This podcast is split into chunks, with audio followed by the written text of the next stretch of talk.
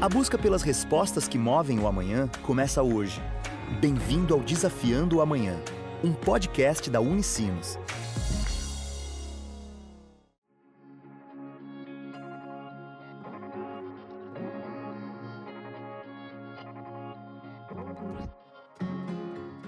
Olá!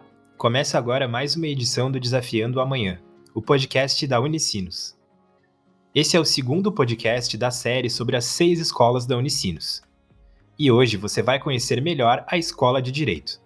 Conversamos com o professor Miguel Tedesco Vedi, decano da Escola de Direito, para entender o que você pode esperar ao se inscrever para essa formação. Vamos começar do início, falando sobre o conceito de escola adotado pela universidade.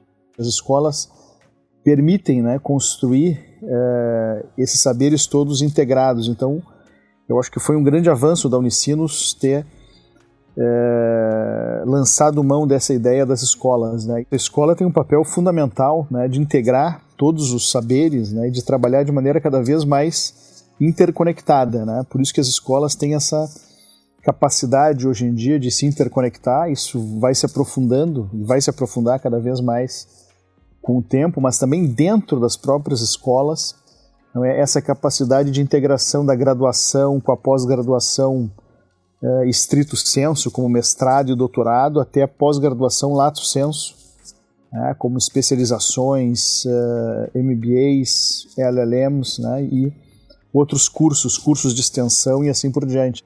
Essa escola tem uma história um pouco diferente das demais.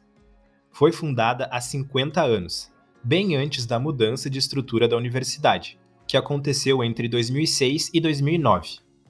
A escola já tem mais de 50 anos, agora no final do ano, né, em dezembro, nós vamos comemorar os 50 anos de formação da primeira turma eh, da Unicinos. Então é uma escola já com muita tradição aqui no estado, né, eh, surgiu no final dos anos 60, né, com toda a tradição, com toda, todo o peso né, da tradição jesuítica, né, de compromisso com o ser humano, né, de compromisso com os direitos fundamentais, e assim foi se constituindo a escola. Né? E ao longo do tempo, enfim, trouxe tantas pessoas, né, abriu caminho para tantas pessoas na área do direito, né, em todas as esferas, né, no judiciário, no Ministério Público, na advocacia, no magistério. Hoje nós temos um número muito grande eh, de formandos pela Unicinos em todos os âmbitos que, inclusive, eh, dirigem né, outras instituições de ensino, né, na graduação e na pós-graduação, e também temos inúmeros uh, formandos da Unicinos uh, na advocacia, né, nos tribunais, no Ministério Público, isso sempre é um motivo de muito orgulho né, para a Unicinos, para a Escola de Direito especialmente, porque ela vê uh, todo fruto desse trabalho aí de cinco décadas, né? Que compõem a nossa história. É muito importante que as escolas tenham uma, eh, não só uma tradição, poucas instituições no Estado têm essa tradição de 50 anos. Né? Isso, no âmbito do Brasil, é muito tempo, são, são cinco décadas. Né? E cada escola tem as suas características. A escola da Unicino sempre teve uma característica de dar uma formação integral para a pessoa humana, uma escola uh, comprometida com a formação dessa pessoa humana, uma escola que tem esse compromisso de formar não apenas bons profissionais técnicos, mas formar seres humanos capacitados e preparados, tá? é, e também uma escola que sempre demonstrou isso, nesse momento histórico é muito importante, um compromisso fundamental com a democracia, com os direitos humanos e com o Estado de Direito. Tá?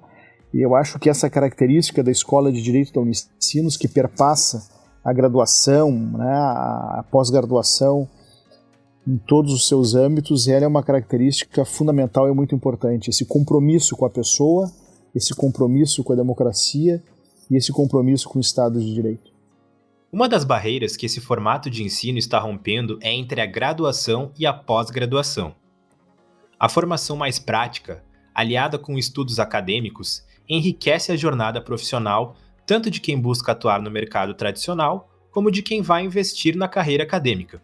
No passado, nós tínhamos uma divisão muito grande, primeiro entre graduação e pós-graduação. Né? Quem estava na graduação era para se formar, para conseguir um trabalho, e quem estava na pós-graduação era para fazer pesquisa. Como isso está cada vez mais integrado, é, nós temos muitos, os professores da pós-graduação também dão aula na graduação. Então isso é muito importante, porque o aluno da graduação ele não tem só aquela formação técnica que o qualifica, por exemplo, para ser aprovado numa prova da OAB, né, para trabalhar no cotidiano prático, mas ele tem também dentro da graduação todo um viés crítico que além de dar uma formação técnica, dá uma formação humana né, com mais profundidade e dá uma qualidade de formação própria né, de quem pesquisa, de quem traz, digamos, elementos mais, mais profundos para enfrentar a realidade da prática.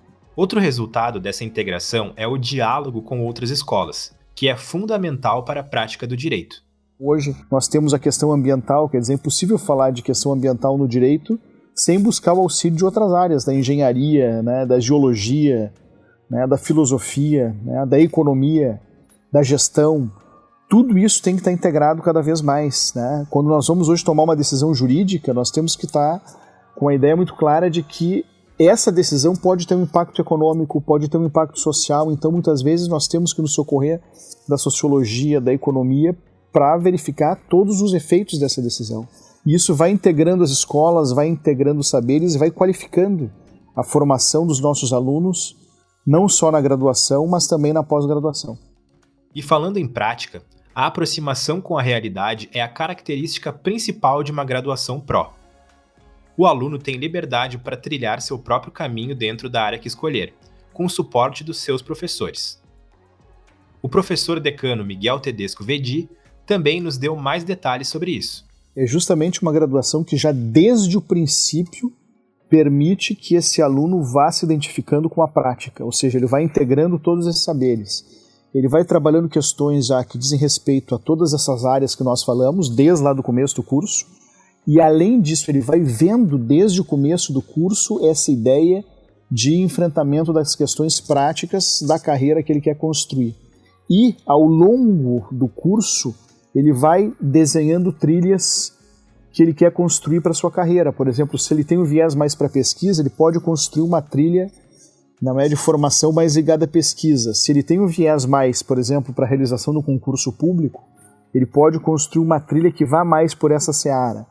Se ele tem uma ideia, por exemplo, de exercício da advocacia, ele também pode trilhar algo que vá nesse sentido. Então, eh, essa graduação pró permite, né, não apenas a integração entre todos os saberes de diferentes escolas, mas permite que o aluno construa a trilha que ele quer conforme os seus objetivos, conforme os seus anseios, né, conforme os seus sonhos. Ele escolhe as cadeiras, ele vai ser acompanhado não só pela coordenação, com a ajuda dos professores, para ir construindo esse cenário, para trocar ideias, né, eh, para saber o que, que, o que, que instiga, o que, que o instiga mais, né?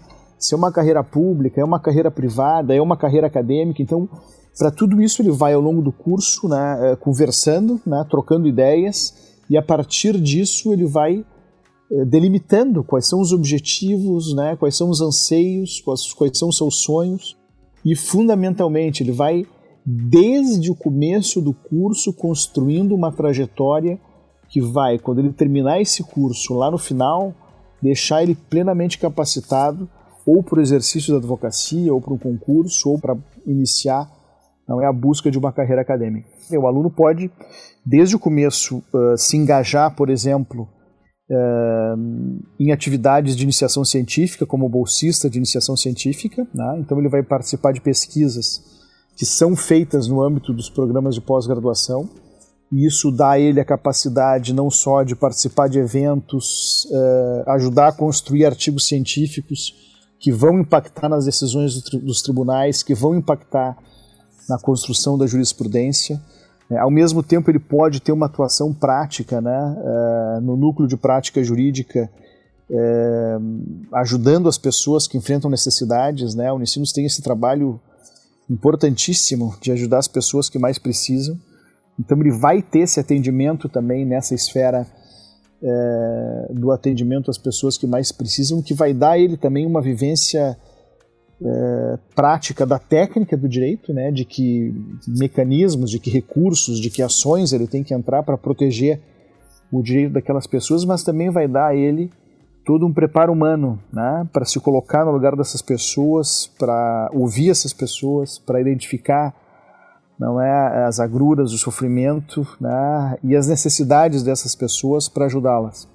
É, eu acho que esse tipo de, de, de, atuação que a escola consegue é, entregar ao aluno é algo notável. Né? É algo notável porque, é, como eu disse, não apenas forma bons técnicos, né, excelentes técnicos na área do direito, mas pessoas humanas que são melhores. Né? E isso, nesse momento histórico, como nós vemos, é cada vez mais importante. E aí vai o convite do professor para quem ainda está em dúvida sobre a inscrição no vestibular para direito. Siga o teu coração. No fundo, a gente sempre sabe quais são os nossos sonhos, né? o que a gente quer. Isso está lá dentro do nosso coração. Não abandona os teus sonhos, né? vai atrás deles e venha para a escola de direito que nós vamos procurar te ajudar a realizar esse teu sonho né? na tua área predileta, na tua área que tu queres seguir, né? construindo um direito melhor, um país melhor e uma democracia melhor para todos nós. E essa foi mais uma edição do Desafiando o Amanhã, o podcast da Unicinos, com o segundo episódio sobre as escolas da universidade. Se gostou do episódio, compartilhe nas redes sociais e marca a Unicinos. Até a próxima. Tchau!